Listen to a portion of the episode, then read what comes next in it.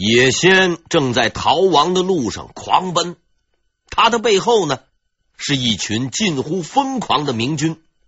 这些人手持马刀，喊打喊杀，大有不把他碎尸万段、誓不罢休的势头。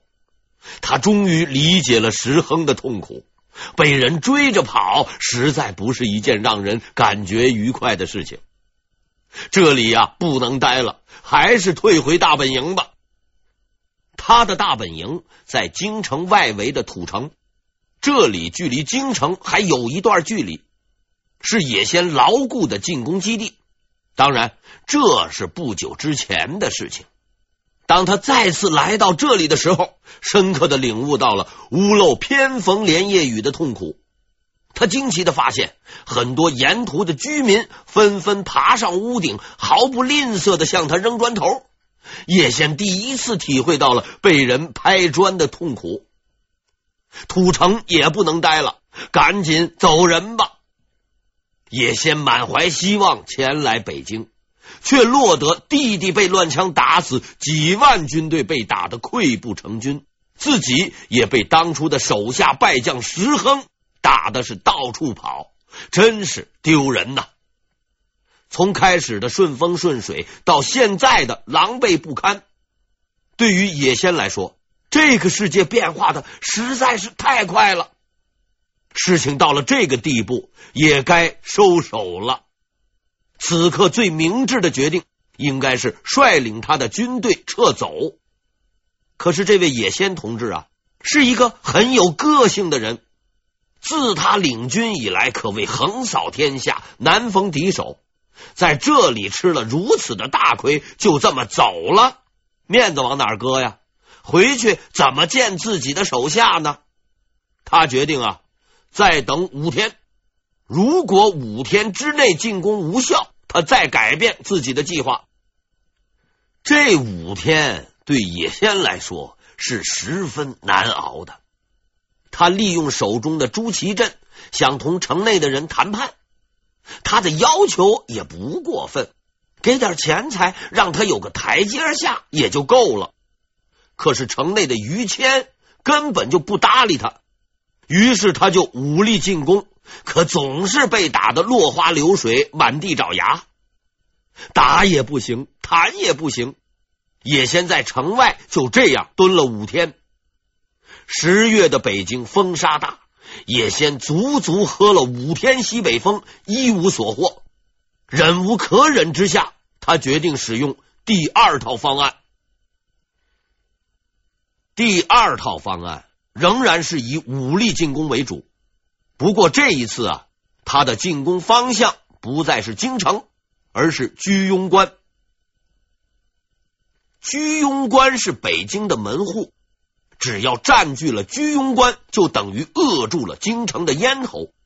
进可攻，退可守，进退自如，不能不说是一个很好的战术考虑。野仙重整军队，集合所有的兵力，史料记载约有五万，转向攻打居庸关。应该说，野仙的这个决策还是正确的。居庸关没有京城那么多的兵力，也没有坚固的城防。野仙的军队虽然受挫，但战斗力仍在。正常情况下，居庸关是抵挡不住野仙的进攻的。可野仙想不到的是，当时的情况偏偏就不正常。守卫居庸关的将领叫罗通，他手里。没有充足的兵力和坚固的城防去抵挡瓦剌军队的进攻，但天不绝人，看似败局已定的罗通迎来了一个好帮手——天气。因为一四四九年的第一场雪比以往来的早了一些，正统十四年的十月，天气已经十分寒冷，城下重兵压境。罗通却丝毫不乱，他充分利用了自己的物理学常识，命令城内守军不断的往城墙上浇水。城外的野仙看着守军的这一行为，丈二金刚是摸不着头脑。不知道他们为何有此举动，只是下令第二天攻城，全力破关。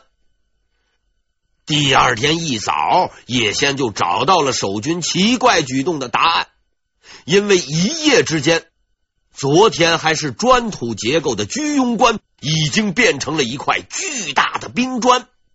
别说攻城啊，连个搭手的地方都没有。在这种情况下，叶先下令停止进攻，驻营城外。叶先的意志已经接近崩溃。总结自己一个多月来的经历，他痛苦的发现，自己呀、啊，就如同一个天真无邪的小孩，被杨红、于谦、石亨、罗通等人不断的耍弄。这些人呢，都十分狡猾。很少正面交锋，总是用各种诡计算计自己，可偏偏自己的脑袋不争气，屡屡被他们得逞，搞得现在这个仗打也不是，退也不是的尴尬境地。仗打到这个地步，他早已不敢奢望什么攻进北京城、恢复大元帝国之类的梦想了。在我看来啊，他需要的不过是个体面的下台阶的机会。进攻还是撤退，这是个面子问题。在这种理念的支持下，他在居庸关外痴痴的等待了七天，希望眼前的这座大冰砖能够融化，希望有人能够给他一个机会，给他一个说法，免得自己的这次庞大军事行动成为人们眼中的笑柄。可他得到的。只有城内射出的弓箭和火冲，以及守军无情的嘲笑，实在支撑不下去了，还是收拾包袱撤吧。叶先下达了撤退的命令，瓦剌的五万大军开始收拾东西，准备回家。可是罗通啊，是一个好客的人。他觉得把叶先这位客人晾在城外几天不搭理，有点过意不去，便不顾叶先的反对，坚持派出全副武装的士兵去为他送行。于是三败之，斩获无算，就是说连续三次击败瓦剌兵，打死打伤的人数和缴获的东西没有数清。哈哈，叶先是什么也顾不上了，这次麻烦大了。如果再不逃走，连老命都保不住。他带着朱祁镇准备撤回关外，望着那近在咫尺却又远在天边的北京城，一声叹息，两眼湿润呐。也许是为了怀念自己那最终未能实现的梦想，也先在离北京城外不远的地方扎营，度过了在京城的最后一个夜晚。估计叶先的打算不过是好好的睡上一觉，再做个好梦，然后第二天走人。可是他万万没有想到，于谦已经准备了一份厚礼，一场盛大的焰火晚会，作为给他的送别礼物。夜晚，当野仙的士兵们进入梦乡，营地一片寂静之时。远处的明军调集了大量的火炮，数十门齐放，开始猛烈的轰鸣。野仙营地顿时就陷入了火海，无数瓦剌士兵在睡梦中被击毙，余者四散奔逃。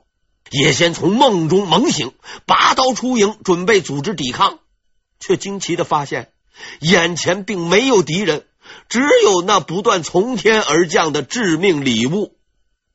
瓦剌军营乱成一团喽，远处的明军炮兵却是不慌不忙，把瓦剌士兵们当成活动的靶子，从容瞄准开炮，也算是结结实实的上了一堂炮兵瞄准的训练课。仗打到这个地步，也就没什么可说的了。野先同志带着他还没有做完的美梦，连夜离开了这片伤心之地。至此，北京保卫战结束，大明完胜。北京保卫战是中国历史上一次十分重要的战役。如果此战失败，中国历史将会改写，因为京城一旦失陷，北方将无险可守，半壁江山必然难保，大明王朝的国运也将被改变。在这场决定历史的战争中，明朝政府在主力被歼、上皇被俘、兵力不足、士气尽失的情况下，采用了正确的军事策略，最终击败了来犯的蒙古军队。保住了帝国的北部领土，取得了最后的胜利。从一盘散沙、行将崩溃到众志成城、坚如磐石；从满天阴云、重兵压境到云开雾散、破敌数万，大明帝国终于转危为安。北京保卫战创造了一个力挽狂澜的奇迹，而这个奇迹的缔造人是于谦。当几乎所有的人都对现状绝望的时候，于谦挺身而出，担当重任，挽救国家危亡。当情况一片混乱，陷入绝境的时候，于谦一力承担，苦苦支撑，直至胜利的到来。无论局势如何复杂困难，前景如何黑暗，他始终没有放弃过希望。始终坚持着，努力着。所以，在我看来，北京保卫战绝不仅仅是史书上记载的某年某月某日某些政权之间的一场战争，以及由成王败寇规则书写的胜负关系。在这些公式化的语言背后，隐藏着人性的光辉。这场战争真正向我们讲述的，并不是王侯将相的丰功伟绩，而是一个关于勇气和决心的故事，是一个在绝境下始终坚持信念的传奇。无论在多么绝望的情况下，也不要放弃希望，坚持下去，就一定能够创造奇迹。于谦用他的行为为我们证明了。这一真理，轰轰烈烈的北京保卫战结束了。于谦用他无畏的勇气击败了来犯的军队，从而留名青史，万古流芳。朱祁钰也由于这场战争的胜利，获得了极大的威望，稳固了自己的皇帝地位。此外，石亨、杨洪等人。都因功被封赏，对于明朝的君臣而言，可谓是皆大欢喜。就在他们弹冠相庆的时候，另一个人却正在痛苦中挣扎和抗争，只为了能够活下去。这位不幸的仁兄就是朱祁镇。对于大明朝廷而言，他已经变成了一个多余的人。绑匪集团自然也不会给他什么好脸色看，家里人不要他，不会再派人来赎他。绑匪集团呢，也对他这个过期人质失去了兴趣，随时可能要他的命。他独自一人身处异地他乡，狼窝虎穴之中，唯有每日随军四处漂泊。这是真正的绝境。没有人可以信任，没有人可以依靠，衣食待遇不好还在其次。对于朱祁镇而言，能否活到第二天，才是他每天都要考虑的问题。每天生活在这样的环境中，巨大的心理压力足可把任何一个正常人逼疯。但是出人意料的是，平日养尊处优的朱祁镇。竟然坚持了下来，这不能不说是一个奇迹。朱祁镇用他的气度和风范征服了几乎身边所有的人，他从未因为自己的人质身份向敌人卑躬屈膝，即使对于一些辱骂轻慢他的人，也能够以礼相待，不卑不亢。渐渐的，在他身边那些原本对他怀有敌意的人。都被他所感化，特别是野仙的弟弟伯颜帖木儿。他原本呐十分瞧不起这个打败仗的明朝皇帝，但自从他奉命看管朱祁镇以来，这个看似弱不禁风的年轻人，却用自己的人格魅力不断的影响着他。即使在极为危险艰苦的环境下，这个人仍然镇定自若，待人诚恳，丝毫不见慌乱。渐渐的，他开始欣赏并喜欢这个人。伯颜帖木儿改变了自己的态度，对自己看管下的这个人质，不但没有丝毫不敬，还对他礼遇有加。时常带着自己的妻子去看望朱祁镇，态度十分恭敬，如同见自己的上级前辈一般。史料上说，伯颜与其妻见第，弥恭谨。俗话说：“树大招风，人出名后总会有很多麻烦的，古人也不例外。”北京保卫战胜利后。朱祁钰感念于谦对国家社稷的大功，给了他很多封赏，授予他少保的封号、从一品，还打算给他的儿子封爵。于谦独撑危局，力挽狂澜，朝廷上下心里都有数，给他这些封赏实在是合情合理、理所应当。但是于谦却拒绝了。让敌人打到京城，是我们大臣的耻辱，怎么还敢邀功？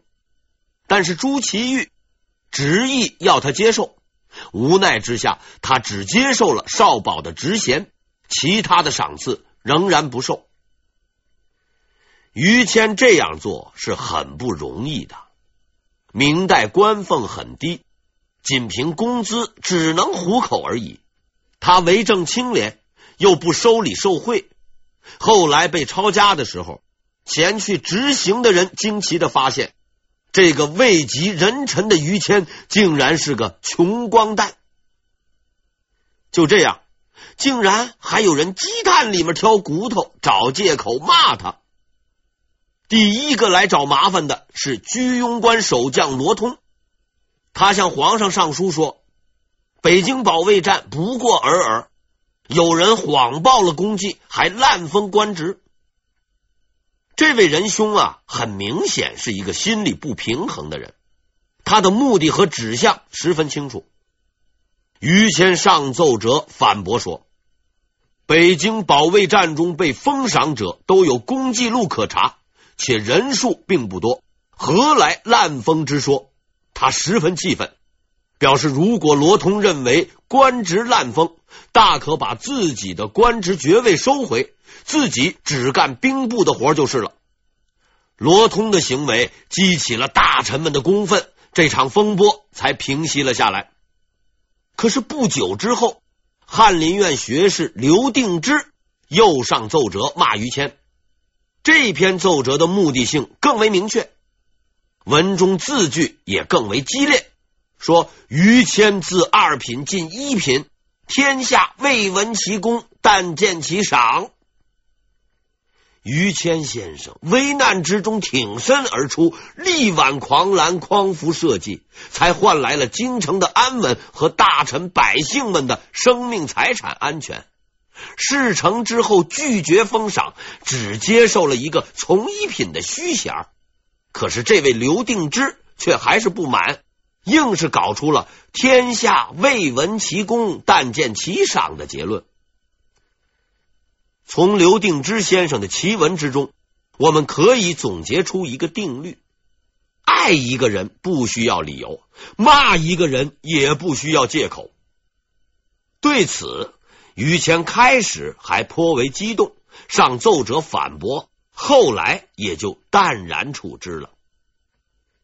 另一个重臣王直的境遇也不好，他也被人骂了。不同的是，骂他的不是大臣，而是皇帝。被骂的原因，则是因为他太天真。到底他干了什么天真的事情，惹了皇帝呢？答案很简单，他提出了一个朱祁钰十分不喜欢的建议。什么建议呢？接朱祁镇回来。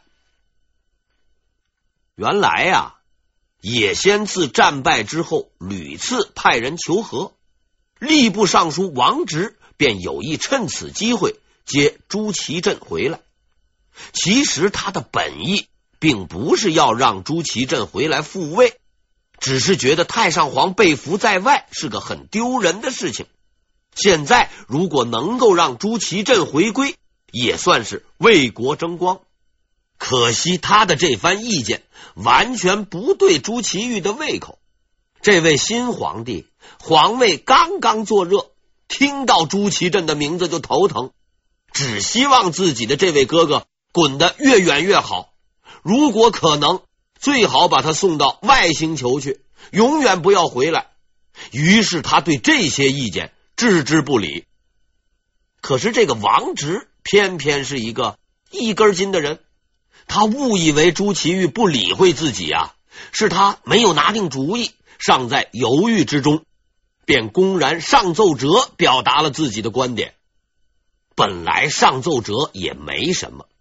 偏偏这位直肠的仁兄写了一段比较忌讳的话，搞得朱祁钰也暴跳如雷，把事情给闹大了。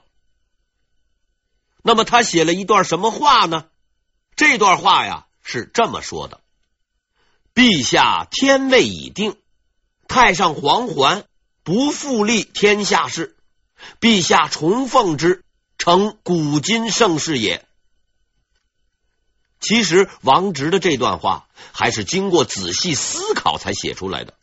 他已经觉察朱祁钰不想朱祁镇回来，就是因为皇位，所以他特别声明，就算朱祁镇回来了，也不会抢你的皇位，你呢就安心吧。这样看来，这段话似乎没有问题。那怎么会让朱祁钰生气呢？因为王直千算万算，却漏算了一点儿。这件事情虽然众人皆知，却是朱祁钰忌讳最深的心事。帝王心术，鬼神不言。你王直竟敢捅破，真是自作聪明。朱祁钰看过之后是十分气愤，认为啊，这是在揭他的短儿。竟然也写了一篇文章来答复王直。